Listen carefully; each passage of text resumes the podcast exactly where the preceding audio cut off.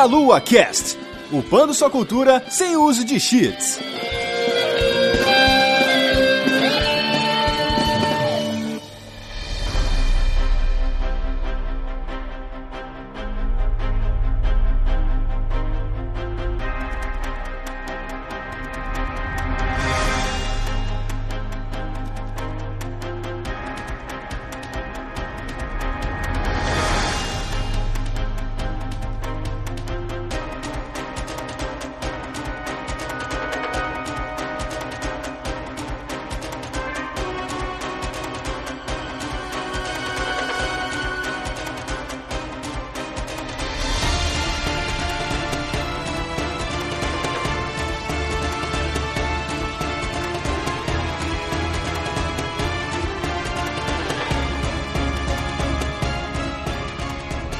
Saudações, queridos ouvintes. Está começando mais um Meia Lua Cast. Eu sou Renato Seveniani e hoje estou aqui sozinho para apresentar um cast um pouco diferente para vocês. Estivemos na BGS, semana passada vocês puderam conferir o nosso podcast que tinha cobertura e foi mencionado rapidamente que teríamos algumas coisas a mais aí da parte indie do evento. Então hoje a gente está aqui para te mostrar esse extra indie. No caso aqui é uma série de entrevistas, então é um podcast num formato bem diferente do normal que a gente está fazendo. Normalmente a gente entrevista as pessoas por uma hora. Nesse aqui a gente pôde pegar alguns minutinhos dos desenvolvedores durante o evento e a gente vai dessa forma apresentar para vocês os indies que estavam lá e com quem a gente conseguiu falar, né? Vocês vão notar que há uma diferença de som em cada um, depende da, da barulheira que estava em volta, né? Afinal de contas a BGS é um evento muito cheio, com muita gente, com muitas apresentações e algumas entrevistas são um pouco mais longas, outras são um pouco mais curtinhas, dependia do que a gente conseguia produzir ali na hora, né? Nos stands indies ali o tempo que a gente tinha disponível, o tempo que eles tinham disponível. Então, fiquem aí com os nossos recadinhos e daqui a pouco a gente volta com o nosso programa.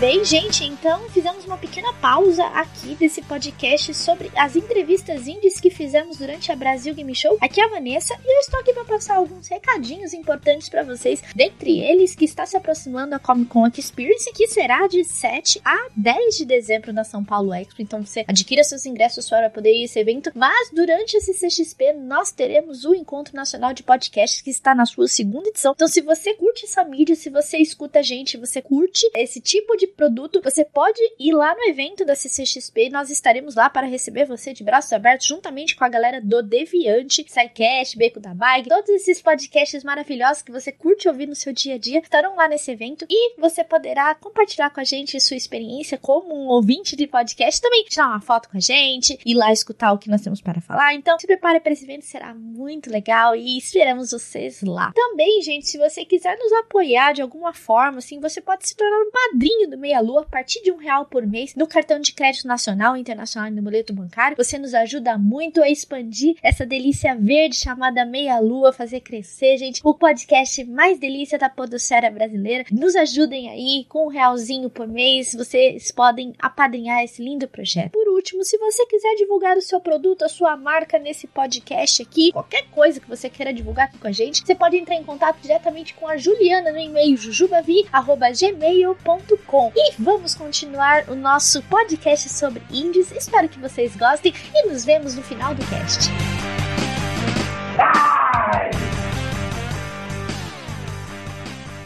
estamos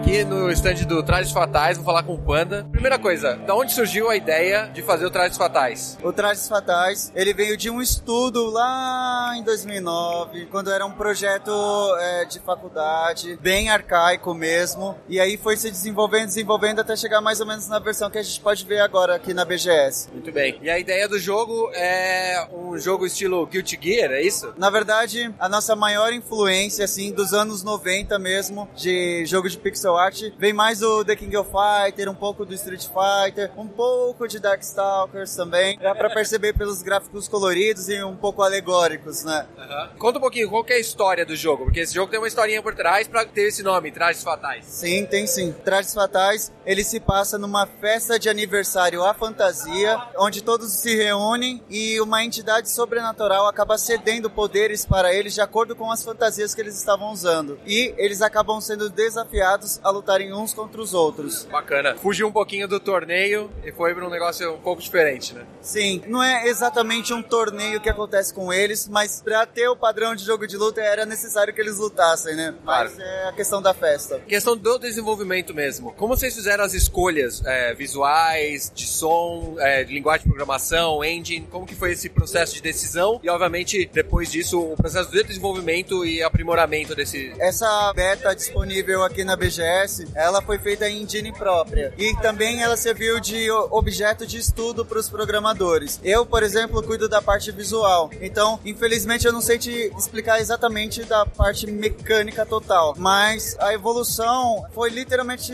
ocorrendo através de testes. A gente foi sentando e conversando e pensando no que a gente gostaria de realizar. Nas escolhas dos personagens, a gente foi sentando também pensando que personagem ia aparecer, por que ia aparecer, por que tem esse nome, quais são as habilidades envolvidas e todas as habilidades têm a ver com a personalidade do personagem. Eles não dão um golpe à toa, tem a ver com eles mesmo e isso é marcado no modo história que vai ser lançado. Bacana. Já que você falou que você cuida da parte visual, como que você escolheu esse visual mais colorido? É, como você definiu, por exemplo, a, a fantasia deles, o que teria de item que traria um golpe ou não? Na parte visual dos personagens mesmo, a gente rascunha muito cada personagem, nunca é o primeiro objeto de estudo. A gente analisa, vê algum elemento que seja marcante, que a pessoa possa olhar e falar: Poxa, é a Lucy, ou ah, não, esse é o cangaceiro, é o Lourenço. Então a gente vai analisando é, dentro do nosso próprio gosto, mas visando se as outras pessoas teriam interesse nesse visual e a partir daí trabalhar o conjunto da personalidade do personagem com esse visual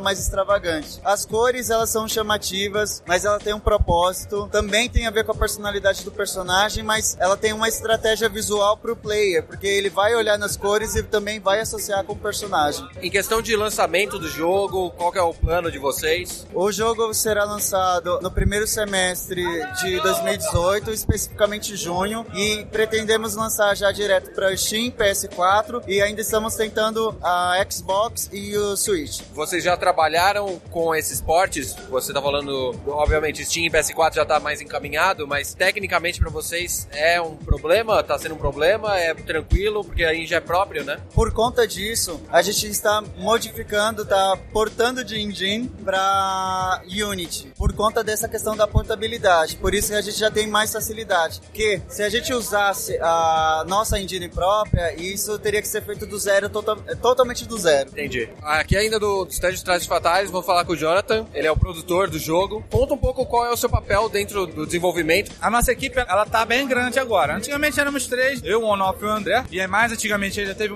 outras pessoas que passaram pelo time. Enfim, todas as dificuldades, aí a gente fez a campanha de financiamento coletivo, conseguiu sucesso. E aí, devido a isso, a gente conseguiu ampliar a equipe. E a, a equipe tá espalhada. Os meus sócios são de Fortaleza, eu sou do Rio de Janeiro. Tem gente aqui em São Paulo, Rio Grande do Sul, Brasília. Desenvolvimento à distância. É, isso é que é um gargalo meu. Porque eu já tive equipe próxima de mim e você pegar uma equipe que trabalha, por exemplo, 8 horas, mas fazer de fato ela produzir 8 horas, estando perto já é difícil. Estando longe é mais ainda. É uma dificuldade, mas a gente tá conseguindo levar, né? Mesmo tudo isso, tá, tá dando pra levar, as coisas estão caminhando. Fico em cima mesmo, fico no pé de todo mundo, até dos meus sócios fico no pé. E assim, como entrou esse recurso, agora o desenvolvimento tá bem mais rápido. Então a gente tá, tá bem contente, tá esperançoso de que a gente vai conseguir entregar um resultado bacana pra todo mundo. Legal. Quanto tempo vocês já estão aí trabalhando com esse projeto e como que tá sendo pra você experienciar essa evolução, o aumento de equipe, não só no quesito trabalho, mas em ver o resultado do jogo começando a acelerar, né? Eu, na verdade, eu não estou desde o começo. Eu sou cofundador, mas o fundador mesmo é o meu, é o meu sócio Onofre. Tem o Onofre, o André e eu. Mas eu venho acompanhando já muita coisa. Foi muito difícil, muita dificuldade. Alguns altos e baixos. É, a gente teve uma decepção uma vez, uma tristeza grande numa campanha que a gente fez e não deu certo. Depois a gente fez outra e deu certo. Então, muita coisa a gente lutando pra aprender. Hoje em dia tá um pouco mais experiente.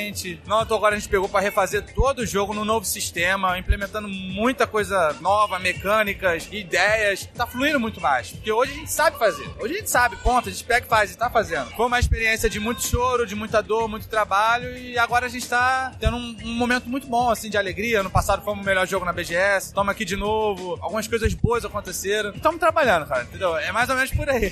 E como que é você pegar essas pessoas novas que estão entrando no meio do projeto, ver o que, que elas têm a oferecer no sentido de ideias, de alteração de mecânica e encaixar naquilo que as outras pessoas que estão há mais tempo estavam fazendo e talvez tivesse que desistir daquela ideia. Como que você lida com essa disputa, assim? Boa pergunta. Eu não tô aqui pra fazer pergunta fácil. Não, então, cara, eu acho que eu lido bem. Tranquilo, assim, verdadeiramente tem muita gente talentosa aqui no Brasil, muita mesmo, mesmo, mesmo. É até difícil às vezes, igual exemplo, eu abri agora pouco uma vaga pra designer. Cara, foram mais de 200 portfólios e, caraca, cada um foi difícil escolher, que é muito bom. A galera vem, o pessoal novo que chega, dá ideia, é super, muito bem-vindo a gente, a gente é, é de boa. Claro, o Onoff, que é o fundador mesmo, mesmo, a ideia do jogo vem na mente dele, ele que acaba dando a, a batida de martelo final, digamos, né? É o filhinho dele, traz fatais é o filhinho dele. Mas a gente é muito de boa com isso, cara, muito de boa, a equipe ainda bem se dá bem, mesmo estando distância. Tem uma, uma, uma equipezinha nossa ali online, a galera se dá bem, as coisas estão fluindo e eu tô conseguindo lidar, né? Dentro da minha função, tô conseguindo lidar, todo mundo conseguindo lidar, tá de boa, tá tranquilo. Já foi dito, né, que teve a mudança para Unity para poder adaptar para vários sistemas ao mesmo tempo, facilitar os ports. É, e obviamente isso é um trabalho do zero. Foi uma decisão muito difícil, foi frustrante em certo ponto. Como que dentro da equipe isso foi visto? Porque assim, é um passo muito importante porque você vai entrar em várias plataformas, mas é um passo muito difícil porque você tá meio que jogando uma parte do seu trabalho fora, né? Ok, sim, foi difícil respondendo primeiro, mas não foi doloroso, porque a gente veio sentindo isso. Como assim? É muito trabalhoso criar uma engine, uma engine própria, criar do zero, fazer tudo. Então a gente foi sentindo aos poucos que, nossa, a gente vai demorar mais continuando criando a engine e o jogo do que fazer do zero numa engine que já existe, mesmo fazendo do zero. Vai ser mais rápido mesmo fazer do zero numa engine que já existe. Fora que facilita muita coisa, por portar, enfim, outras situações também. Então, assim, foi doído pensar que gastou-se muito tempo, muito suor, muito trabalho, dinheiro na construção de uma engine própria, mas não foi dolorido, porque a gente percebeu que era o melhor caminho. Então a gente pegou, foi sentindo o que ia acontecer, foi sentindo, sentindo, sentindo, até que a gente falou, é, chegou a hora. Aí pegou e fez. Alguma outra coisa que você quer complementar para falar pro pessoal ir conferir o seu jogo? Tem um demo disponível? Alguma coisa que eles podem já pegar e já ver como que é o jogo, sentir o jogo, já que as pessoas podem não estar aqui na BGS, estar em outra cidade? Então, a gente tem uma demo sim, que hoje em dia a gente tá chamando de alpha, né? Na época a gente chamava de beta. Na versão antiga, né? Ainda está na versão antiga, que tá com apenas um botão de ataque, mas às vezes a pessoa até ouve assim, nossa, um botão, ó, dá pra fazer muita coisa, você jogou ali agora, dá, dá pra brincar, fazer muito combo. É, é um botão do lado direito, né? Você tem os, todos os direcionais. Todos, ali, é, aí você tem cima, baixo, trás, frente, inclinado pra um lado, pro outro, enfim, tem muitas opções ali. Tá disponível, pediria até o pessoal que estiver ouvindo, ou seguir a gente nas redes sociais, né? YouTube, Facebook, Twitter, Instagram, que a gente tá postando novidade. Inclusive lá a gente mostrou como é o novo sistema do jogo, a gente mostrou quais são os, novos, os outros personagens que vão entrar no jogo. Então, tipo assim, tem muita coisa que a gente disponibilizou lá, ainda tem muita coisa que a gente vai disponibilizar. Então, se o pessoal puder curtir, acompanhar, nosso site, vamos refazendo, vamos colocar de novo já já, que é o trajesfatais.com.br. Então, site também da empresa, onanim.com.br. Enfim, o pessoal puder, puder seguir a gente aí, vai ser muito bom. Muito obrigado, Jonathan, pelo seu tempo aí, valeu.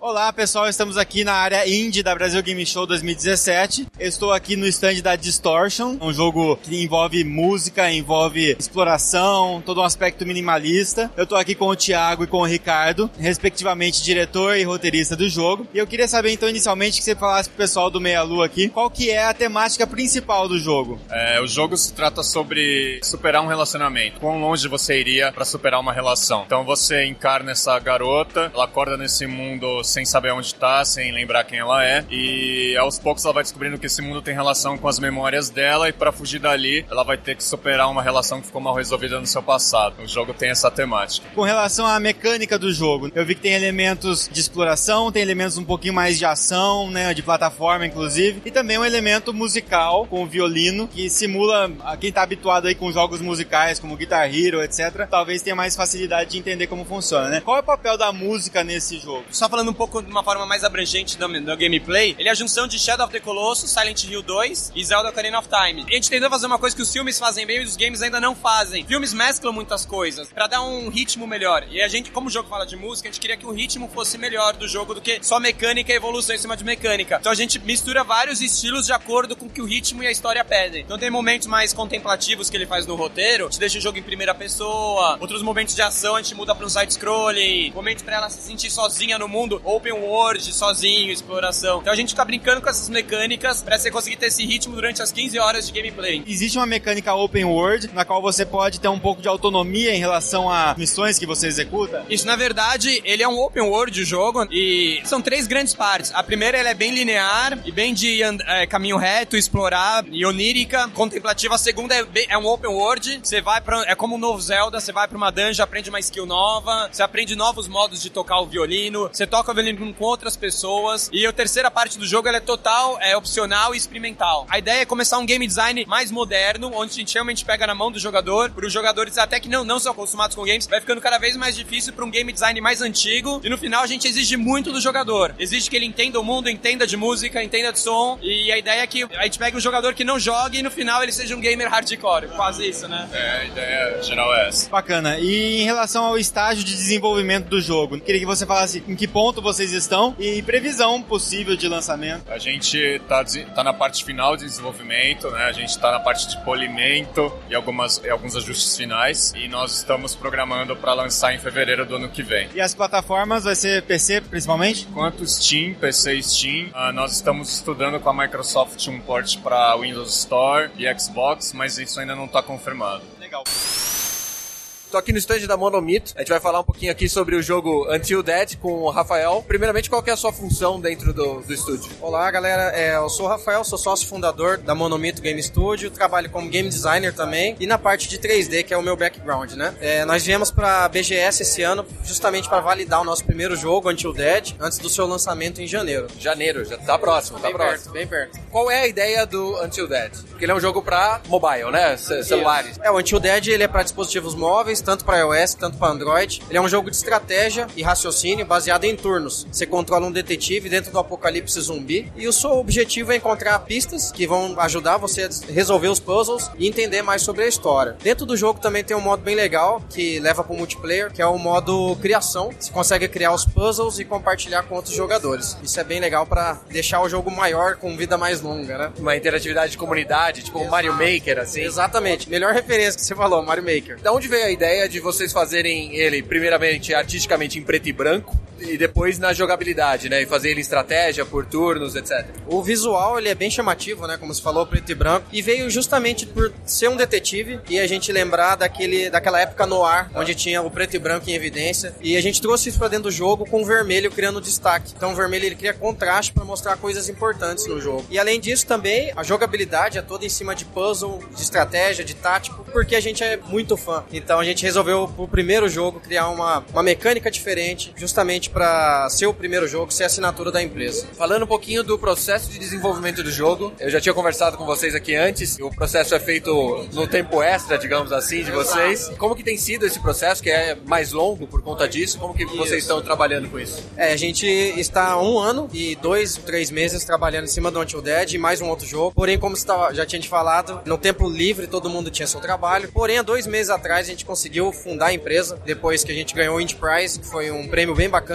Foi meio que um divisor de águas, assim. A gente realmente resolveu largar tudo e focar, né, fazer o que a gente realmente gosta. Acredito que desses dois meses eles valem pelo um ano que a gente teve de desenvolvimento, justamente por estar o tempo inteiro ali fazendo o que você gosta. Na hora de vocês decidirem como vocês iam implementar esse jogo, como que vocês optaram pela engine, pela mecânica, como que vocês trabalharam essas ideias para chegar ao que tá agora? Então, a gente já veio pra BGS ano passado, trazendo o jogo com acho dois meses de vida, nem isso, justamente pra pegar esse feedback da galera que a gente já tinha essa noção de trabalhar com um jogo free to play e pro puzzle. É difícil você achar algum assim. E com o feedback da- de todo o público, a gente conseguiu ir melhorando, sempre participando das feiras, tendo contato direto com os fãs, né, com a galera que conseguiu jogar de alguma forma o jogo, e a gente evoluiu até chegar aqui. E Isso só fortalece e a gente valida, né, o produto para poder lançar ele em janeiro agora, sem medo de ter algum problema ou algum erro, né, na parte de game design. Antes de falar do processo de lançamento, eu queria saber um pouquinho mais sobre qual é a história história que vocês criaram, obviamente do início, sem estragar a diversão das pessoas. Sim, sim. Né? Como que vocês pensaram nele ser um detetive, o caminho que ele tem que estar, por que, que ele tá nessa situação? A gente quis correr um pouquinho do, do clichê de matar zumbi só no tiro, né? De metralhar e tiroteio. Então a gente falou, pô, vamos trazer. Já é um jogo de raciocínio, a temática zumbi é muito bacana. E quem poderia ser o herói da história? A gente chegou num ponto em- bem comum que poderia ser ou um padre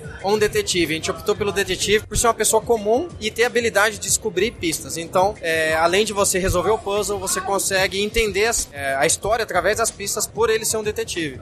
Esse foi a inspiração de usar ele como o herói da história. E fala um pouquinho então do, do que vocês planejam fazer para o lançamento. Vai ter alguma coisa diferente no processo criativo de vocês para conseguir finalizar, arredondar o jogo com o feedback que o pessoal tá te dando aqui na BGS? Como que tá esse processo final? Certo, com certeza, né? É, A gente veio pra validar e sempre tem alguma coisinha a mais. E isso a gente com certeza vai implementar agora. É foco total nesses próximos três meses para lançar o produto perfeitinho, com as 32 fases, em janeiro. A gente tem um outro produto, que eu falei, ao mesmo tempo sendo feito, mas ele vai ficar em stand-by para depois a gente voltar com tudo. E lançar um jogo bom que, como eu disse, seja a assinatura da empresa. Muito bem. Esse jogo vai sair como jogo grátis? Ele vai custar um dólar, cinco dólares? Qual é o processo que vocês estão pensando? Ele é um jogo free to play, ele é gratuito, você pode jogar ele inteiro gratuitamente, porém você também pode injetar uma graninha ali dentro. Ela vai te dar melhorias em algumas coisas, vai te dar é, opções melhores, porém você consegue jogar o jogo inteiramente com a mecânica simples do game. E você também vai poder acelerar algumas, alguns processos assistindo uma propaganda ou gastando uma moeda do jogo que você também coleta dentro do jogo. Muito obrigado aí, cara. Obrigado. Bom, pessoal, eu tô aqui agora com o Tal Boni, que é o artista do jogo Resonance The Lost Score, que é um game que tem uma pegada bastante musical e de um jeito bastante diferente, porque é o próprio jogador que tem que dar as notas, né, através do uso da voz ou de assovios, né, mas cordas vocais aí, acertando o tom pra avançar na fase. Da onde que veio a ideia desse jogo e qual que é a proposta geral do Resonance? A gente se reuniu pra participar da Global Game Jam desse ano, que aconteceu em janeiro. Pra quem não sabe, a Global Game Jam é uma maratona de dois dias pra desenvolver um jogo baseado no tema. E o tema desse ano foi ondas. E aí a gente já sabia que a gente queria fazer um jogo que fosse divertido de jogar, mas também de assistir. E aí a gente subverteu o tema pra ondas sonoras. E aí baseado nisso a gente fez um jogo que a pessoa canta no microfone pra avançar no jogo. Legal. Qual que é o estágio de desenvolvimento que o jogo se encontra atualmente? E qual a previsão de lançamento? Quais são as plataformas? É, onde o pessoal pode começar a encontrar já o jogo disponível? Essa versão atual que a gente tá trabalhando, trouxe aqui pra BGS, ela já está disponível no itch.io, tá custando lá 2 dólares e ele tá disponível pra PC, Mac e Linux. Mas a gente já tá trabalhando, desenvolvendo uma versão bem aumentada dele, muito, mais fases, mais mundos, vai ter todo um roteiro, uma história bem legal que a gente tá trabalhando aí. E aí essa versão nova vai estar com a arte muito mais bonita, polida e tal, e essa versão vai estar disponível na Steam. Nossa previsão é pra lançar essa versão nova no ano que vem na Steam. E também é interessante frisar que todo mundo que apoiar o desenvolvimento comprando a versão atual do itch.io vai receber uma chave da Steam quando a gente lançar o jogo lá. Bom, pessoal, tô aqui com o jogo Memories of Kami, The Origami Legend, que é desenvolvido pelo Israel. Conta pra gente como que foi a, a ideia inicial pra você começar esse jogo, né? Da onde você tirou agora eu vou fazer um jogo meu. Então, eu fazia level design para uma outra empresa. Acabei tendo uma ideia minha de uma mecânica assim de jogo de transformação e tal, e depois veio a história. O próximo passo foi vir as imagens e tal. E como minha, minha área era minha pegada era arte, eu resolvi começar a pintar e comecei a fazer o jogo assim. Aí a tendência, a ideia ganhando força. Então, quando chegou uma barreira, tipo programação, eu falei, ah, não vou parar agora. Agora eu vou lá, vou aprender a programar. Depois animação, não sei o que. E aí, é pra frente, pra frente, pra frente, aprendendo, aprendendo, fazendo, até executar tudo que tá dentro, assim, da cabeça, né? Porque eu achei uma parada legal, vale a pena. É, você falou aí da ideia da transformação, né? Que é basicamente a ideia central da mecânica do jogo. Fala um pouquinho pra gente como que é essa mecânica. Você tem nove personagens, são nove animais guardiões, cada um tem uma mecânica diferente. Fazendo testes, eu consegui ver que eu consigo trazer com os animais é, gêneros de jogos diferentes para dentro do plataforma, só que sem ser como um minigame, dentro do jogo mesmo. Então você tem o Bullet Hell, que você é mais a pegada do beija-flor, você tem o Hack and Slash, que é mais a pegada do tigre, entendeu? Então você tem mais a parada do puzzle, que aí você joga com panda, com boi, entendeu? Então você vai misturando os obstáculos, você vai misturando com pra troca de personagem, um mais, um mais de ataque em área, outro mais de mais melee.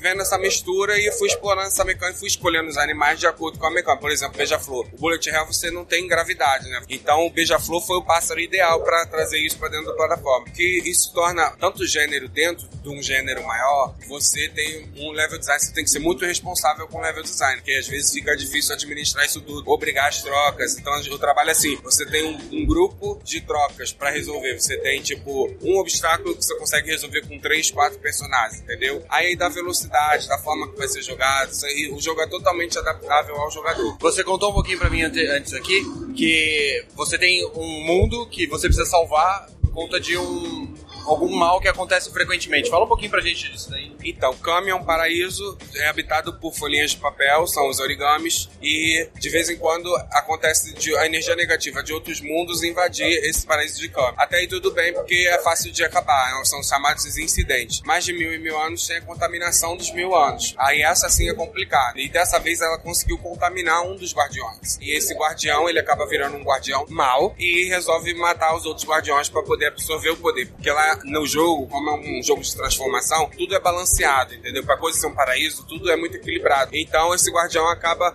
matando os outros guardiões ou botando num limbo para poder dominar o poder todo só para ele. Os últimos guardiões percebem e você tem que. Eles acabam fazendo um ritual onde você é invocado, a sua alma é invocada para lá pra habitar uma folhinha de papel para você conseguir pegando os poderes dos guardiões que sobrou ali no universo e aí sim você vai desabilitando as transformações, aprendendo a jogar e desvendando a história daquele mundo lá. Bacana. Você falou que se inspirou em dois jogos, principalmente, pelo visual e pela mecânica. Fala um pouquinho pro pessoal como que você pensou no visual dentro dessa sua ideia. A, questão é a seguinte: eu sou viciado em Ori and the Blind Forest. Eu, tipo assim, inconformado de ter que ficar esperando, de não sei o quê. A grande verdade é que eu tava pintando um caráter de cenário e quando eu vi Ori, eu falei: não, é isso que eu quero fazer. Aí eu meio que começou, vai começando a pipocando as ideias aí, quando você movido por outra coisa. E eu também amava Donkey Kong. Só que pra mim o defeito do Donkey Kong era assim: além dos macaquinhos, eu queria jogar com os bichos das caixas. Os peixe-espada, o rinoceronte, o avestruz. Então, a, a mistura dos dois jogos, o que, que eu tento buscar com o meu jogo? Eu tento buscar uma jogabilidade de plataforma que eu achei fantástico, que é a do Ori, um cenário lindo. Eu quero muito fazer algo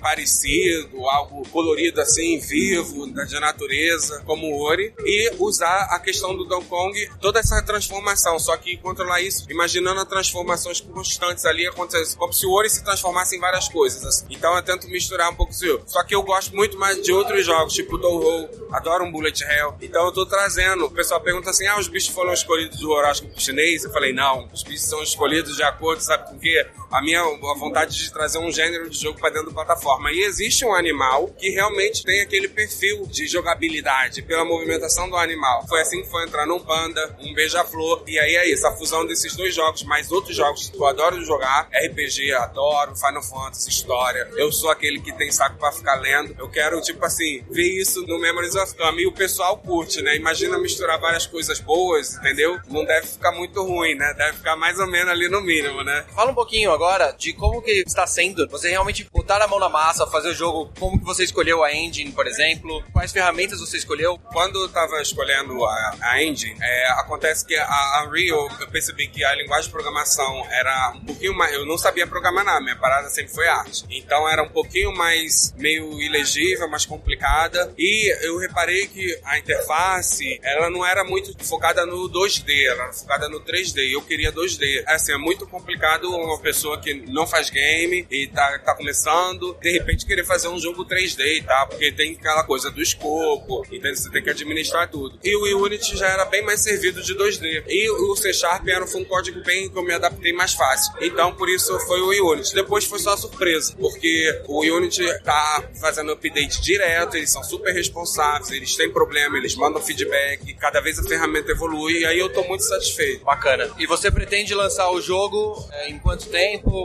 Pessoal pode esperar uma demo mais próxima? Como que tá esse- essa parte do trabalho? Uma das questões mais complicadas do jogo é o seguinte, é a questão de você se transformar nos personagens. Esse input ainda tem que ser, ele precisa ser muito rápido, que eu não vou dar pausa para você se transformar. O jogo é acelerado mesmo. Então eu ainda estou estudando esses inputs. O que eu estou pretendendo fazer é lançar uma demo em maio do próximo ano para poder receber um feedback da comunidade, entendeu? De independente, independente dos jogadores, de como é que tá o controle, sugestões, dá para melhorar, porque realmente um dos maiores desafios desse jogo é trazer essa troca de forma rápida. E o jogo final, sim, pronto, que já tem muita parte dele já toda, toda preparada em dezembro de 2018. Legal. Muito obrigado, Zé, pelo seu tempo. Espero ver a demo aí em maio para poder jogar e para os nossos ouvintes também conseguirem testar o seu jogo. Isso aí. Muito obrigado. Muito obrigado a você.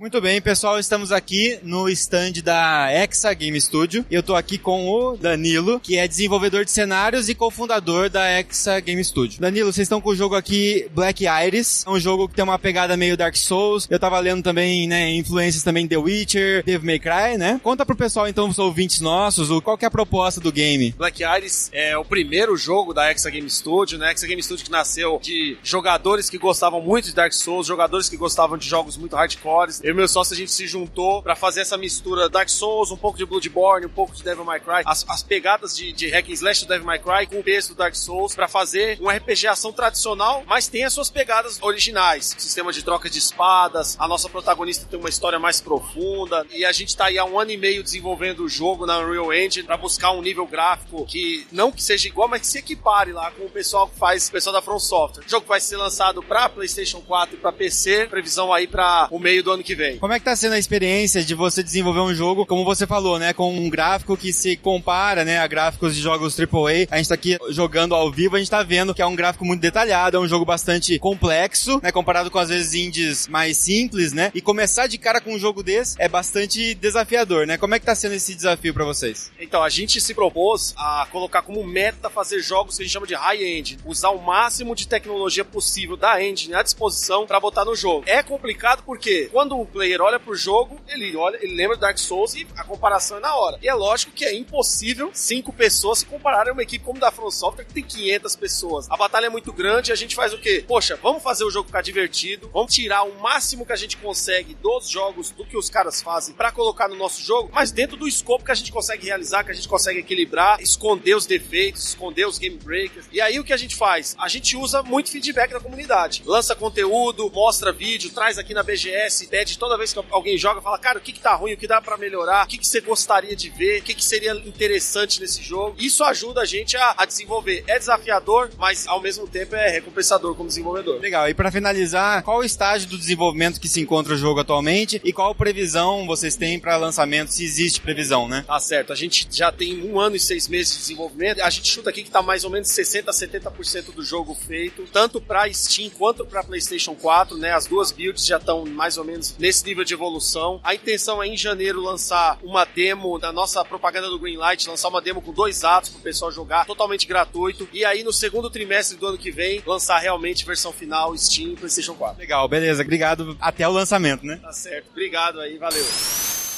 Bom, pessoal, eu tô aqui no stand da Nixtor, vou falar com o Bruno sobre o Pigeon Attack, que deve ser lançado aí em fevereiro para PC, Android e iOS. Da onde surgiu a ideia do jogo? Que isso é a primeira coisa que você vê quando você olha um, jogo de shooter com pombos te atacando. A ideia veio de uma conversa com um amigo, que a gente tava reparando que as pombas estavam cada vez mais folgadas, né? Gente falou, pô, os caras falam que os gatos que vão dominar o mundo, ou os ETs que vão dominar o mundo, por que não os pombos, que tem tanta tanto pombo por aí, eu acho que eles que vão dominar a gente, e o jogo é essa a ideia, né? a dominação mundial dos pombos e você é a última salvação. E vocês falaram pra mim agora que tem quatro personagens jogáveis. Fala um pouquinho como que vocês pensaram desses quatro personagens, como que cada um vai ter suas características diferentes e pode ser melhores ali pro jogador em alguma situação. São quatro personagens nessa versão aqui da BGS, a gente só trouxe dois. Eu também só posso falar dois, que a gente tá planejando ainda o resto. Aí o primeiro ele usa arma à distância, então você pode atacar com mais cuidado, ficar distante do- dos pombos. A segunda personagem que é a Liz, que ela é uma guerreira, que ela usa espada. Também tem a opção de usar arma à distância, mas a espada é bem forte, então você pode ir pra cima com tudo. Também você pode também melhorar as espadas, tem as espadas especiais. Então aí fica do seu gosto como que você gosta de jogar. Fala um pouquinho como que tá sendo desenvolver o jogo, quanto tempo vocês estão desenvolvendo. O jogo, no caso, foi desenvolvido por mim, aí o Sebastian e tem outro amigo aqui, meu, o Junior, estão ajudando com o stand, estão ajudando também dando sugestão, testando o jogo. O jogo já tá sendo feito faz uns três anos já. Eu faço a modelagem, faço a animação e a programação também. E é essa correria aí. A gente tá tentando lançar fevereiro do ano que vem. Qual foi a engine que você escolheu? Como que é trabalhar com ela? Como tá sendo o processo de desenvolvimento, teste, debug? A engine que a gente usou foi a Unity. Por enquanto a gente testa particular, tentando encontrar os bugs. A gente também tem uma versão pública de teste, mas tá um pouco desatualizada. Então o pessoal vai dando feedback, a gente vai anotando para tentar fazer uma versão cada vez melhor. Bacana. A ideia de você criar nesse estilo de shooter, defender, veio da onde? Como que você pensou na forma da jogabilidade em si? Ele foi inspirado no modo zombies do Call of Duty. Você é limitado numa região e você usa a pontuação para você explorar o resto e melhorar naquela partida. Aí também um pouco da inspiração foi um tutorial oficial da Unity, se não me engano se chama Survival Night, alguma coisa assim, que é um top-down shooter e você tem que defender a, as hordas. Como era um projeto mais estudante, que era para aprender, acabei colocando a temática de como o pessoal gostou e resolveu fazer comercial e estamos expandindo. Legal. No quesito da arte do jogo, é a linha que você resolveu seguir de um negócio mais cartunesco, mais colorido, teve alguma particularidade, alguma inspiração específica para esse estilo? É mais um gosto pessoal, que eu gosto bastante de coisa cartunizada, anime também. Foi um pouco inspirado,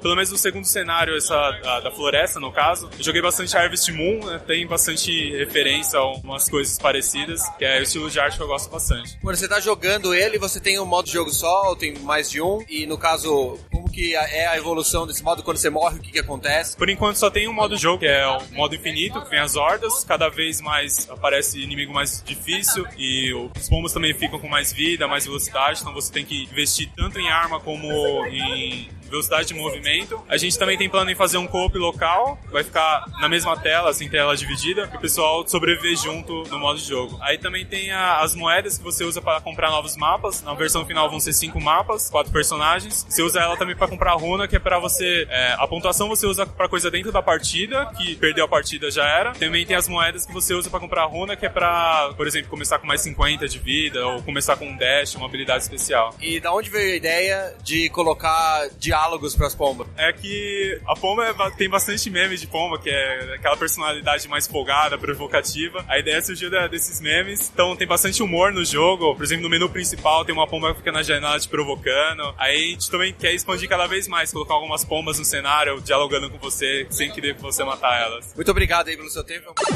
Saudações pessoal, estamos aqui no stand do No Heroes Here, na área índia aqui da Brasil Game Show. E eu tô aqui com o Luiz Tashiro para falar um pouquinho sobre o game. A gente acabou de jogar. É um jogo muito bacana, é um quase que um party game, né? Mas cooperativo, muito bacana de jogar. Fala um pouquinho para nós é, sobre o jogo em si, né? Qual que é a proposta do jogo. E até a questão do nome, não sei se você tem uma ideia de onde surgiu, que é um nome interessante. É, o No Heroes Here, pensa assim, o jogo conta uma história de um reino que não tem mais heróis. E agora pessoas comuns têm que cooperar para defender o seu castelo e o seu reino. Só que para isso, eles não têm nenhum superpoder, não têm força, não, são nada. Então, o que você tem que fazer? Eles têm que trabalhar os itens, carregar os itens, conversar um com o outro, falar, cara, eu preciso de ajuda aqui, aqui, ali, e fica aquela frenesia toda do, do castelo, do nosso próprio jogo. Nesse momento, chega aquele ponto que as pessoas têm que trabalhar em conjunto para craftar itens, é, carregar eles, carregar os canhões, tentar acertar o tempo dos ataques das waves inimigas. E aí, com isso, tentar sobreviver até o final. E um último detalhe, quando o último herói morre, ele passa uma missão.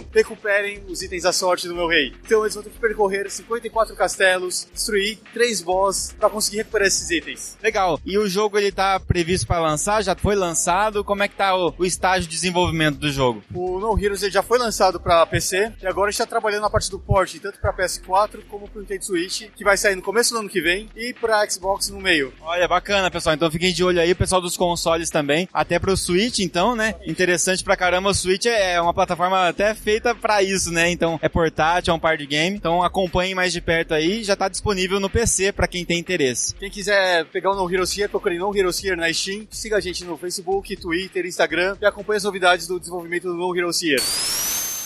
A gente testou aqui o Valgard, da Revolver. Tô com o Eduardo, que é o diretor aqui do estúdio. Primeiramente, quanto tempo você está desenvolvendo? Como que você começou esse projeto? Ó, nós estamos há dois anos corridos. Eu digo dois anos corridos porque tivemos algumas paradas, alguns atrasos, porque é caro, né? Desenvolver um, um jogo nesse nível. É, então nós não temos nenhum investimento, nós financiamos o nosso próprio projeto. Então é bem complicado, assim. A ideia veio de jogos que nós curtíamos quando criança, quando adolescentes, de arcade, Super Nintendo, MSX, mas a gente queria para nessa geração, assim, uma releitura, gráficos novos, mecânicas novas. E escolhemos esse, esse tema, assim, viking, grego, medieval e trouxemos para essa geração. E a ideia do jogo em si, a história dele, você pode falar um pouquinho mais Claro. É o seguinte, tu controla Valgard. Valgard é um guerreiro de Odin. Nesse universo, os deuses gregos não existem mais, são lendas, são coisas do passado, mas Odin sabe que eles existiram e existe uma armadura, a armadura de Aquiles, que tá na Grécia, guardada pelo último deus que sobreviveu, que é o Hefestos, e ele manda o Valgard buscar essa armadura porque ele precisa, numa guerra que tá tendo contra os gigantes. Esse é o plot do jogo, assim. E aí a gente jogou aqui o modo arcade, né? Que você pode fazer um co-op local ou pela internet, né? Com ah, dois jogadores. Mas tem um modo história também, né? Qual que é a ideia desse modo história? É, a diferença do modo arcade é que tu pode continuar da fase onde tu, sei lá, tu foi até a terceira fase, morreu, no outro dia tu pode continuar da terceira fase. O arcade não, tu tem os teus créditos e acabou. No modo arcade, eu não vi, não cheguei nesse ponto, é quando um dos personagens morre, o outro pode pegar algum item que faz esse cara voltar ou essa mecânica não tem? Sim, ele pode pegar um item pra trazer ele de volta. Ah, legal. Existe uma runa que traz de volta teu parceiro. Bacana. Sobre o processo de desenvolvimento em si, assim, vocês decidiram por uma, um motor gráfico específico, por algum motivo, conhecimento prévio, porque vocês é, trabalham já com esse motor há muito tempo? É, na verdade a nossa experiência maior é Unreal, né? Sim. Desde a UDK até- a- e hoje na Unreal 4. E foi uma escolha normal, assim, pra nós. A gente, na verdade, nem escolheu. É o, a engine que a gente trabalha. Qualquer engine é maravilhosa, tem coisas maravilhosas, assim, mas é a nossa que a gente trabalha. Então, sendo Unity, sendo CryEngine, mas pra nós é Unreal. E vocês estão lançando inicialmente o jogo pra Steam e PSN, no início do ano que vem, certo? E como que vocês lidam com uma parte de uma pra outra? É muito complicado pra vocês ou a Unreal facilita bastante trabalho? Hoje, devido à arquitetura do- dos consoles novos e PC, é bem simples na Unreal. A gente não sabe nas outras, mas Unreal é bem propicia uma facilidade, assim, de portar pra um console ou pra outro. Dentro do time, como que vocês decidem novas ideias, o visual, a escolha de novas armas? Como que funciona esse processo criativo? Pois é, normalmente nós nos reunimos, o time é pequeno, né? São cinco pessoas, então ainda dá pra ter uma conversa geral, assim. É isso, a gente lança a ideia, coloca em prova, porque tem ideias que são muito legais na tua cabeça, mas não funcionam em gameplay. Daí a gente vai pulindo, assim, até que tem uma ideia concreta e jogável e aplicável. E você falou que é um investimento, né, da Revolver nesse caso, mas vocês também desenvolvem outras coisas, que são o, o suporte da, da Nós empresa. desenvolvemos, né? No passado nós desenvolvemos vários projetos. A Revolver tem 10 anos de vida aí. Nós começamos com muitos Adver Games, Serious Games também. Mas a ideia sempre foi desenvolver o nosso jogo, assim. Sempre foi. Então, nesse período recente, vocês deixaram de lado um pouco essa parte para poder investir no jogo próprio. Deixamos totalmente. Nós estamos trabalhando só nos nossos jogos. E vamos seguir assim. Bom, muito obrigado, Eduardo, pelo seu tempo. Foi um prazer. Valeu, obrigado. Muito bem, pessoal, estamos aqui agora no stand do Pixel Ripped. Tô aqui com a Ana. A Ana já é conhecida aqui do Meia Lua. Vocês podem acessar nos podcasts nossos sobre realidade virtual. E aí, Ana, tudo bem? Tudo bom. Melhor ainda agora, né, com amigos das antigas, vendo vocês conhecendo pessoalmente. Finalmente conhecemos pessoalmente, né? Então, é, conta pra gente como é que tá o estágio de desenvolvimento do Pixel Ripped. O pessoal que acompanha o Meia Lua já conhece um pouquinho da história, mas pra quem tá pegando agora, né? Qual é a proposta do Pixel Ripped e qual é o estágio de desenvolvimento que o game tá? Então, Pixel Rip você viaja nos anos 80, nesse episódio é 1989, e você tá jogando videogame como se fosse um Game Boy na sala de aula. E aí o seu objetivo é completar aquele jogo sem ser pego pela professora. Jogo dentro de jogo, Inception de videogame. A gente que nasceu nos anos 80 quase nunca fez isso na sala de aula, né? Ah, é, claro. Você também joga bolinha de papel na professora, que é uma coisa que ninguém fazia, né? E é um jogo em VR. Então conta pra gente como é que tá sendo a recepção do game aqui na Brasil Game Show. Tá sendo ótimo, eu tô com uma fila agora aqui de guri, a criançada tá pirando, né? Muitos é a primeira vez que estão jogando em realidade virtual. E tá muito legal, tem muita gente- criança também falando em ser desenvolvedor, eu conversando com os pais, então é bem bacana. Essa geração de hoje é bem sortuda, né? Que tem o Unity, tem tudo aí na internet pra começar começar a trabalhar já. Legal, Ana. E as plataformas que vão estar disponíveis no jogo? Então vai ser PlayStation VR, Oculus e Vive. Por enquanto a gente tá planejando lançar janeiro, fevereiro, agora de 2018. E vai dar uma acelerada aí no lançamento, porque eu tava bem sozinha, assim, trabalhando com a ajuda dos amigos. Mas agora eu consegui aqui um patrocínio da empresa Árvore aqui do Brasil. E acabei me mudando pra São Paulo, que faz um mês agora que eu tô morando aqui. E vai dar uma acelerada agora que a gente tem uma equipe lá de 15, 17 pessoas profissionais e tá muito legal. Legal, que bacana. E a data previsão, mais ou menos, vocês têm uma previsão de lançamento? Pois é, janeiro, fevereiro, Q1, né? 2018. A gente vai fazer um grande anúncio aí, quando a gente tiver a data certa. Quem quiser já ir acompanhando, pode ir na Steam. Coloca lá Pixel Repeat, R-I-P-P-E-D. E já tá na Steam lá a página pra quem quiser botar no wishlist e ir acompanhando. É, já bota no interesse lá e a hora que anunciar já tá pronto pra adquirir, né? Beleza, obrigado, Ana.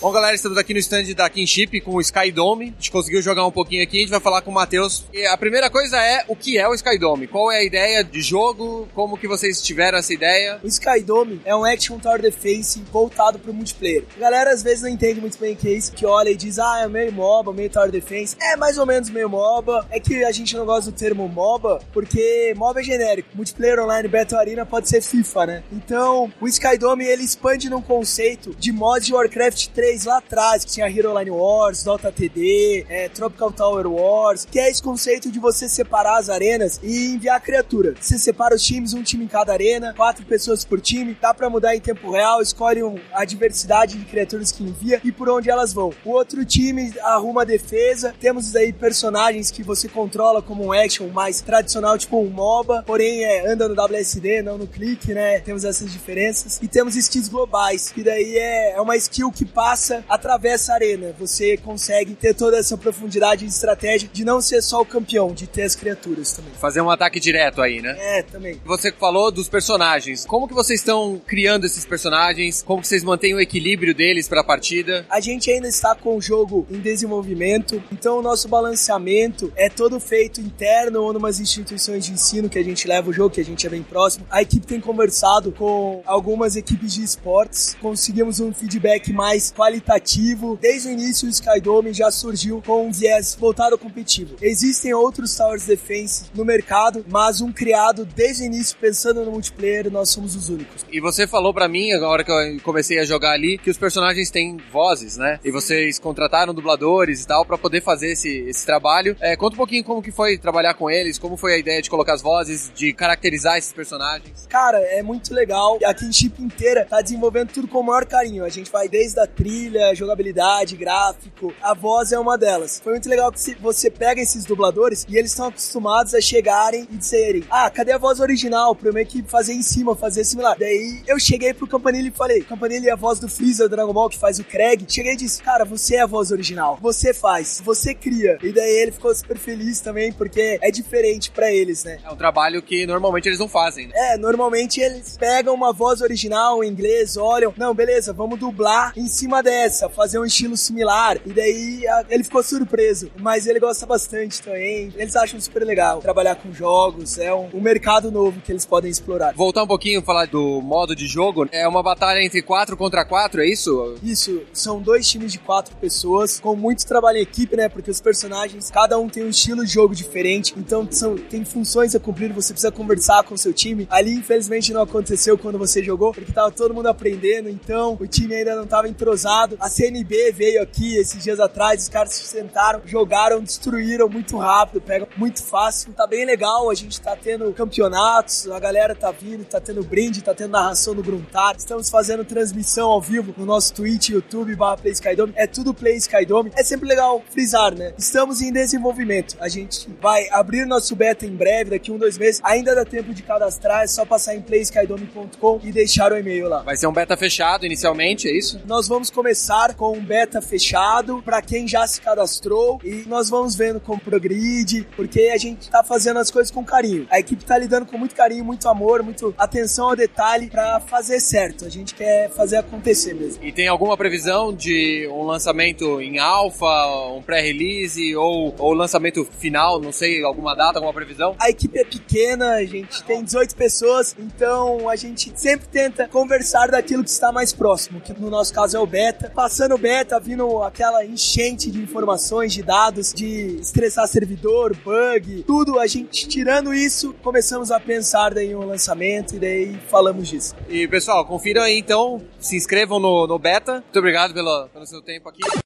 Bom, pessoal, tô aqui nos stands de indie do Zaldin Wrath of the Elementals, do Aira. Eu vou aqui conversar com eles, saber um pouquinho do jogo, um pouquinho de como é desenvolver esse jogo. Como estão dois aqui, peço para que vocês se apresentem e falem qual é a função de vocês no estúdio. Beleza, eu sou o Adrian, eu sou produtor executivo, eu sou sócio da Ira e sou produtor executivo do Zaldin. Sou o Felipe, produtor e desenvolvedor do projeto. Bom, o primeiro passo é da onde vocês tiraram a ideia desse jogo específico que está aqui de demonstração. Deixa eu contar um pouquinho da história, na verdade, é, de como que chegou até começar o projeto, que acho que é bacana. A Ira, na verdade, ela é um estúdio já, a gente tem 11 anos de mercado, tá? A, a gente já fez aí mais de 100 projetos, a gente sempre focou muito em fazer adver games e games para outros clientes. Isso é muito legal porque a gente gosta muito do que a gente faz. A gente não vê isso, né, como a grande maioria das pessoas vê, ah, a adver game é um passo para fazer os jogos. Não, a gente vê isso realmente, a gente gosta muito do que a gente faz, a gente tem um carinho muito grande pelos nossos clientes. E a gente, aos pouquinhos, claro, quer fazer um jogo nosso também. E a gente já fez jogos muito bacanas. A gente já fez adver games para Dragon Ball, por exemplo. A gente fez dois jogos de Dragon Ball. A gente já fez um jogo de Cavaleiro Zodíaco, isso só para citar alguns. E o Felipe trabalhou bastante tempo lá na empresa. É, e aí, quando chegou um certo ponto, ele falou: Cara, eu queria focar um pouquinho em fazer o meu projeto. É um jogo que eu tenho uma ideia e tal, não sei o que. Enfim, aí ele saiu e ficou um tempo desenvolvendo o projeto dele. A ideia original passou por um tempo de maturação até chegar na semente do que é esse projeto. E aí, quando chegou nessa semente, a gente voltou a conversar. E aí, nessa vez, na verdade, não mais como funcionário e empresa, mas como sócios nesse projeto. E aí, ele pode falar um pouquinho mais sobre o projeto em si, sobre como, como, como que ele, ele teve a, a, ideia de chegar ao projeto em si. Mas acho que o ponto mais bacana é realmente isso, assim, que a gente é uma empresa estável, a gente tem, né, nossos clientes e tal, a, gente trabalha com a nossa linha de produtos, que né, são os adver games, os serviços que a gente faz, mas aos pouquinhos, dependendo de cada oportunidade que a gente consegue aproveitar, a gente vai tocando nos nossos projetos próprios. O Zaldinho não é o único, mas é uma das nossas maiores apostas de, de jogo autoral que a gente tem agora. E é isso, cara, a gente vai aproveitando cada oportunidade direitinho poder tocar os nossos produtos. Então você pode falar um pouquinho, então, como que é tirar essa ideia e voltar com ela e trabalhar junto de novo? A inspiração de trabalhar com esse tipo de projeto vem desde criança. Eu sempre gostei muito de jogo de plataforma e de anime. Então sempre quis misturar os dois, plataforma e anime. E um, um jogo que fazia muito bem isso era o Mega Man X. E é um dos jogos que eu era mais fã desde moleque. Depois que a Capcom resolveu desistir do, das sequências de Mega Man, eu meio que senti uma, uma, falta de um jogo daquele tipo no mercado. Então, a partir da ideia do Zaldin, o estilo de, de, gráfico, o estilo visual, o estilo de mecânica do jogo, talvez um pouquinho mais difícil só, porque eu nunca gostei de jogo muito fácil. Em termos de enredo, a gente puxou mais para um lado shounen, um apelo um pouco maior para o público otaku. A nossa música é em japonês, então a gente tá puxando bastante esse lado, tipo, como se fosse um shounen jogável, por assim dizer. Vocês falaram da mecânica, né, que é próximo ali a um Mega Man, mas não é exatamente assim, porque eu joguei não é bem, bem nesse esquema, né? Jogou Dust. Joguei Dust. Eu falei até pessoal ali agora que a hora que eu olhei o visual do jogo, eu falei, isso aí parece Dust. É, pensa bem, as inspirações principais, é, Dust é uma inspiração muito, muito forte, o Mega Man é uma inspiração muito forte em termos de fase, porque o Dust ele é Metroidvania. O nosso jogo não é Metroidvania, isso é importante citar. Ele é mais a pegada de fase mesmo. E a ideia é que o cara explore aquela fase, entenda um pouquinho dela, e, são,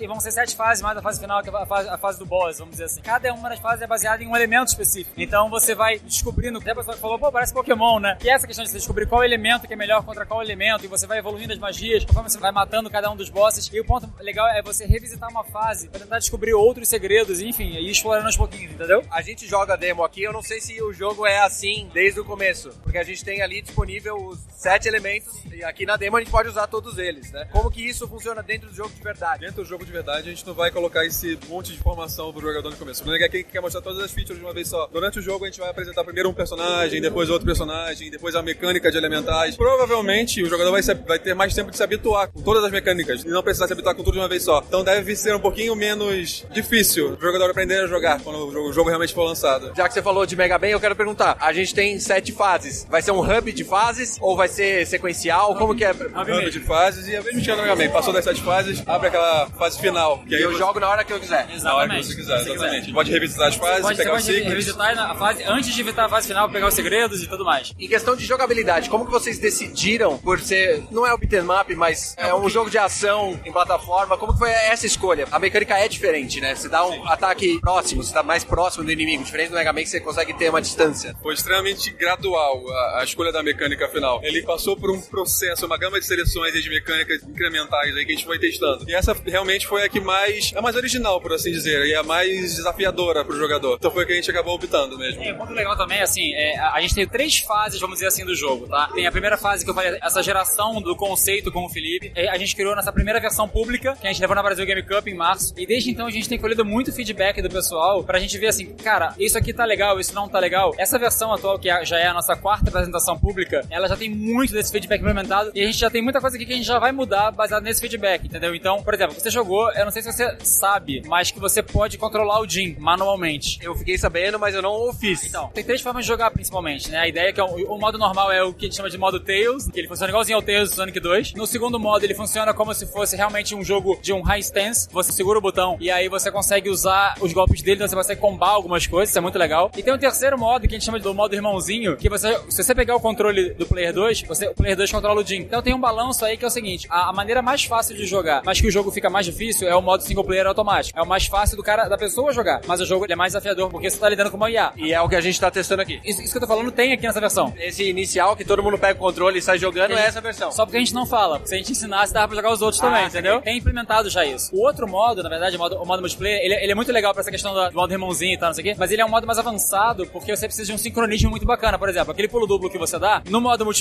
se você dá o pulo, é o cara que tem que apertar o pulo pra dar, pra dar o pulo duplo. Mas ele garante uma abrangência de, de gameplay maior, porque você consegue, por exemplo, voluntariamente atacar alvos diferentes ao mesmo tempo. Então, ele te dá uma profundidade maior de jogo, mas é muito mais difícil de jogar. Então, é meio que aquele de risco e recompensa, entendeu? Inclusive é o seguinte, tá jogando, apertou o L1, você começa, você pode controlar o Jin. Soltou o L1, passa alguns segundos, ele volta, volta a ser automático. Pegou o player 2, apertou um botão, vira o player 2. Soltou o controle, parou de apertar, volta no automático. É totalmente orgânico o negócio. Bacana, deve ser difícil de testar isso. Vai dar bug ou não vai dar bug? Bug, sim, é. sim, sim. É uma mecânica mais complexa, obviamente tem que testar mais claro. vezes, né? Aham. Falando na parte do desenvolvimento técnico, digamos assim, como É, que vocês escolheram, por exemplo, qual engine vocês trabalhariam? Ou se vocês fizeram a própria, como que foi essa decisão? Não, que a gente não. A gente, é, Todos os basicamente projetos que experiência, a gente tá cara. Até agora foi com a Unity. Pelo menos eu. Toda, toda a minha experiência profissional foi a Unity. E como eu comecei a desenvolver sozinho, é óbvio que eu optei pela Unity. bacana também, cara, é que a, a gente tem uma experiência, nós na empresa, né? Não, não só a parte técnica em si da engine, mas ma- a parte de produto mesmo, de produção, sabe assim? Começo, meio e fim. Aquela coisa de fugir um pouquinho do perfeccionismo, sabe? Isso é muito importante. Isso tem muito a ver com a engine. Às vezes é importante você fazer uma engine própria. Às vezes é necessário você fazer uma engine própria. No nosso caso, não era nem necessário nem interessante. Então a gente usou, mas na experiência que a gente tinha, o Felipe ganhou é, sozinho, ganhou, a, gente ganhou na empresa mesmo, nos produtos e tal. Então, isso- essa escolha é muito baseada em experiência mesmo, entendeu? Saquei. E aí vocês usando o Unity, obviamente, permite que vocês portem o jogo pra qualquer dúvida. plataforma. É, eu costumo falar pro pessoal, você fala assim, ah, você pra qual plataforma? Eu falo, cara, olha só, PC certo. Mas se depender da gente, isso é pra todos os consoles. É muito mais uma questão de, vamos lá, vai ter publisher ou não vai ter publisher? Se vai ter publisher, a publisher vai querer lançar pra aquele console? Não vai. Qual é a política? Qual é o custo? Qual vai ser o nosso custo de trabalho pra gente otimizar pra aquela plataforma? Ou, por exemplo, uma coisa que a gente já notou, algumas coisas funcionam com otimização diferente, plataformas diferentes. A mesma coisa funciona com pesos diferentes. Então, assim, vale a pena esforçar? Será que aquela porcentagem vale? Eu falei aqui de brincadeira várias vezes do Vita. Um monte de gente na feira falou, pô, cara, um jogo desse vai reviver meu Vita. Então é essa pegada bastante que a gente gosta, entendeu? Eu não revive o Vita, não. Põe no Switch. Esse é Não, não, legal. Switch com certeza. Cara, o Switch é o que eu mais vou querer brigar pra fazer, cara. Com certeza. Porque é um tipo de jogo que funciona bem é, você jogando na rua. Cara, isso no Switch é sensacional. Uma coisa bacana é o seguinte: por que, que eu acho que esse jogo funciona muito bem pro Switch? Ele tem sessões curtas. Você vai jogar uma fase, tem o quê? 10, 15 minutinhos, e ela é uma sessão descartável. Tudo que você faz, a não ser o que você pega, você descarta. Isso eu acho que combina muito com o perfil do Switch, entendeu? E o co-op, né? E o co cara, e o co-op. Mas a princípio o lançamento seria Steam. Com certeza, né? Eu não sei se vai ser primeiro pra PC. Sinceramente, isso depende da política, é, agente, publisher, se tiver publisher. Então, enfim, são várias variáveis que não são necessariamente só técnicas, entendeu? Vocês dois estão fazendo a parte de desenvolvimento, mas falaram da música. Como é que vocês trabalharam a música do jogo? Como que vocês decidiram, obviamente, é influência anime, mas que seria uma música em japonês? Poderia ser uma música estilo J-Rock, mas sem ser japonês. Como que vocês chegaram a essas... sempre foi um sonho meu, de- desde moleque. E o cara que trabalha com a gente, ele já morou no Japão, ele fala japonês. Aí eu lancei essa ideia, sem mentinha da ideia. Vou jogar aqui, vou jogar isso aqui, né? Aí eu falei, pô, cara, eu sempre curti muito, será que eu não teria alguma possibilidade de lançar uma música em japonês? Aí falou, não, cara, eu conheço até uma cantora japonesa, ela já trabalhou com, com anime, ela sempre teve o sonho de, gra- de gravar música e tal. Manda a letra pra mim, faz a letra, manda pra mim, que aí a gente, a gente vê o que acontece. Eu, pô, eu já tenho a letra pronta aqui, que eu já tinha pronta a letra muito tempo antes de falar com ele. Aí a letra pronta ele pegou em inglês, ó, ele já traduziu pro japonês, funcionou com a melodia, já partiu pra dentro. E, e a escolha é justamente por isso, como o jogo tem uma, uma cara bastante orientalizada, pra mim, o, o nosso público-alvo mais forte provavelmente vai ser o público otaku. E o público otaku, eu também sou, inclusive, vai curtir pra caramba. Uma, uma introdução mais anime, mais uma música de japonês, mais uma, uma, uma animação mais orientalizada e tal. A gente fica, obviamente, tá fazendo o jogo, mas a- o fato de ter o subtítulo não é à toa, sabe? A gente já pensa assim, ok, Zaldin, Life Elementals, daqui a três anos, Zaldin, alguma outra coisa. Aí vai ter, pô, vai ter o anime. Então, assim, a gente pensa grande pra caramba, a gente é maluco, sabe? Então, assim, se não fosse maluco, a gente não ia fazer jogo no Brasil. Então, assim, a gente é maluco. Então a gente quer fazer, se pintar de fazer anime, a gente vai fazer. Se puder fazer outro jogo, a gente vai fazer. Então, é, a, gente é louco mesmo. Tipo, se deixar. Legal. Pra finalizar, como que tá sendo o feedback das pessoas? Obviamente você falou que vai utilizar o feedback pra fazer ajustes no jogo, mas o que, que vocês estão achando de estar aqui exposto na BGS e, e conversar diretamente, né? Que Vocês já fizeram isso antes, Sim, mas... sim, sim. Assim, a, a gente é bem veterano de BGS já, tá? A gente expôs na BGS de 2010, 2011, outros jogos no caso, 2010, 2011, 2012, 2013. Aí viemos como business 2014, 2015, 2016. Então, assim, como a gente tem o nosso lado de business também, né? De, de, de adver game, então, cara, é sempre muito legal. E a gente vai aprendendo a usar a feira da melhor forma possível. Pra gente, isso aqui não tem preço, cara. É tipo assim, é- é a quantidade de feedback que a gente pega, feedback sincero, sabe? Até, até feedback de preço. Eu cheguei aqui, eu fiz uma pesquisa hoje aqui, eu tô com mais de 200 respostas de preço. Dos mais variados, assim, do 10 ao 150. E você vê uma curva muito bacana. Você começa a ver o valor que a pessoa tá dando ao projeto, sabe? Isso é muito legal. Então, assim, e não só isso, feedback de várias coisas que a gente sabe que é, que é um problema, coisas que a gente não é, vê que é um problema, depois a gente para e fala assim, caraca, pode crer, isso precisa mudar. E coisas, inclusive, que a gente olha e fala, não, isso vai ficar assim mesmo. Tem várias features que a galera fala, pô, devia ter tal coisa. Isso não vai ter. Porque a gente não quer que, isso, que o jogo passe pra esse lado. Mas é um feedback, às vezes é um feedback recorrente que a gente fala, não vai ter. E muitas vezes é um feedback que a gente não pensou e um milhão de pessoas falam, a gente, é, realmente isso é importante, entendeu? O projeto tá do jeito que tá agora justamente causa dos feedbacks. E a gente faz meio que uma, um desenvolvimento incremental. Toda vez que a gente vem numa feira, a gente recebe um milhão de feedbacks, a gente ajusta o jogo pro pedido do público e a partir daí a gente vai realmente trabalhando num, num processo incremental. Inclusive, a mecânica de cooperativo foi justamente por isso. Essa mecânica de cooperativo foi assim, dia 1 da BGC, lá no Rio. Aí pessoal, pô, podia ter um cooperativo, né? Sei lá, alguém controlava o Jim, controlava o Zal. Aí a gente fez, sabe aquela luzinha? Eu cheguei mais cedo no dia da feira, coloquei a Unity pra rodar na- Ah, no PC da feira, fiz a funcionalidade na própria feira, lancei a build e, e partiu pra dentro pro pessoal testar já. E a galera curtiu muito, assim, sabe? Esse modo automático também não existia até essa feira agora. A gente viu que era uma necessidade bacana porque a gente tinha que passar muito tempo explicando pra pessoa. A gente falou assim, pô, será que a gente vai deixar isso pro modo tutorial, vamos dizer assim? Ou tem uma forma da gente conseguir fazer uma coisa mais intuitiva? Uma das referências que a gente usou foi, sabe o jogo de corrida? Você tem a marcha automática e a marcha manual. Marcha manual você consegue ter mais precisão e você consegue às vezes chegar mais longe. Mas nem todo mundo joga na marcha manual, a grande maioria joga na marcha automática e alguns jogam na marcha manual. É mais ou menos isso. O Jin ali é, é a marcha manual e a marcha automática, entendeu? Mas aí, muito obrigado aí pela, pelo tempo de vocês. Eu espero vocês jogarem de volta.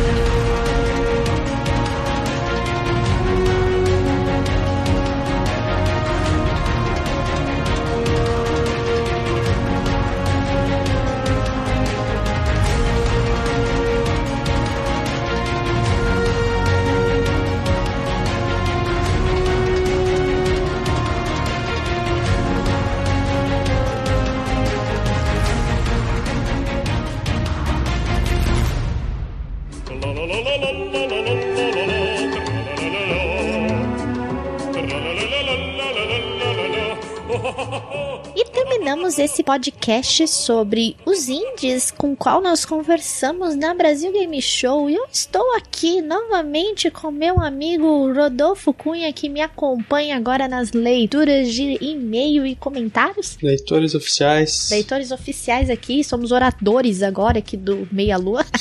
nós vamos ler aqui os comentários que vocês deixaram no cast passado, que foi sobre a Brasil Game Show, que nós estivemos participando e estamos com saudades já de toda a zoeira que nós participamos em São Paulo. E vamos ouvir aqui o que vocês estão pensando, estão sentindo, que vocês presenciaram, né, sobre esse cast, né, mesmo os que foram, os que não foram. E Rodolfo, eu vou começar aqui pelo comentário do Socket, Wellington Marquezin. E ele disse o seguinte: realmente essa BGS 2017 surpreendeu e muito. Não em relação aos games exclusivos que realmente foram poucos, mas pela distribuição e organização dos espaços. Eu também fiquei meio triste como a Sony funcionou e mais triste de não dar aquela jogadinha no South Park. Mas invejinhas à parte, eu levei um caneco. Gwent, te amo. e nós ficamos sem caneco, né, Rodolfo? É, safado. Ah, triste, cara. Acho que além de participar na primeira vez como imprensa pelo suco de mangá e dando toda a ajuda do portal Nerdcore, foi uma experiência incrível e ver amigos que construiu uma nova família pra mim nesses últimos anos é a melhor recompensa. Amo vocês demais. Ai, que bonitinho. Esperamos que 2018 todos estaremos lá. Aliás, Caio, seu babaca, deixou meu balão de presente no relento. Abraços pequenos de um ser pequeno socket.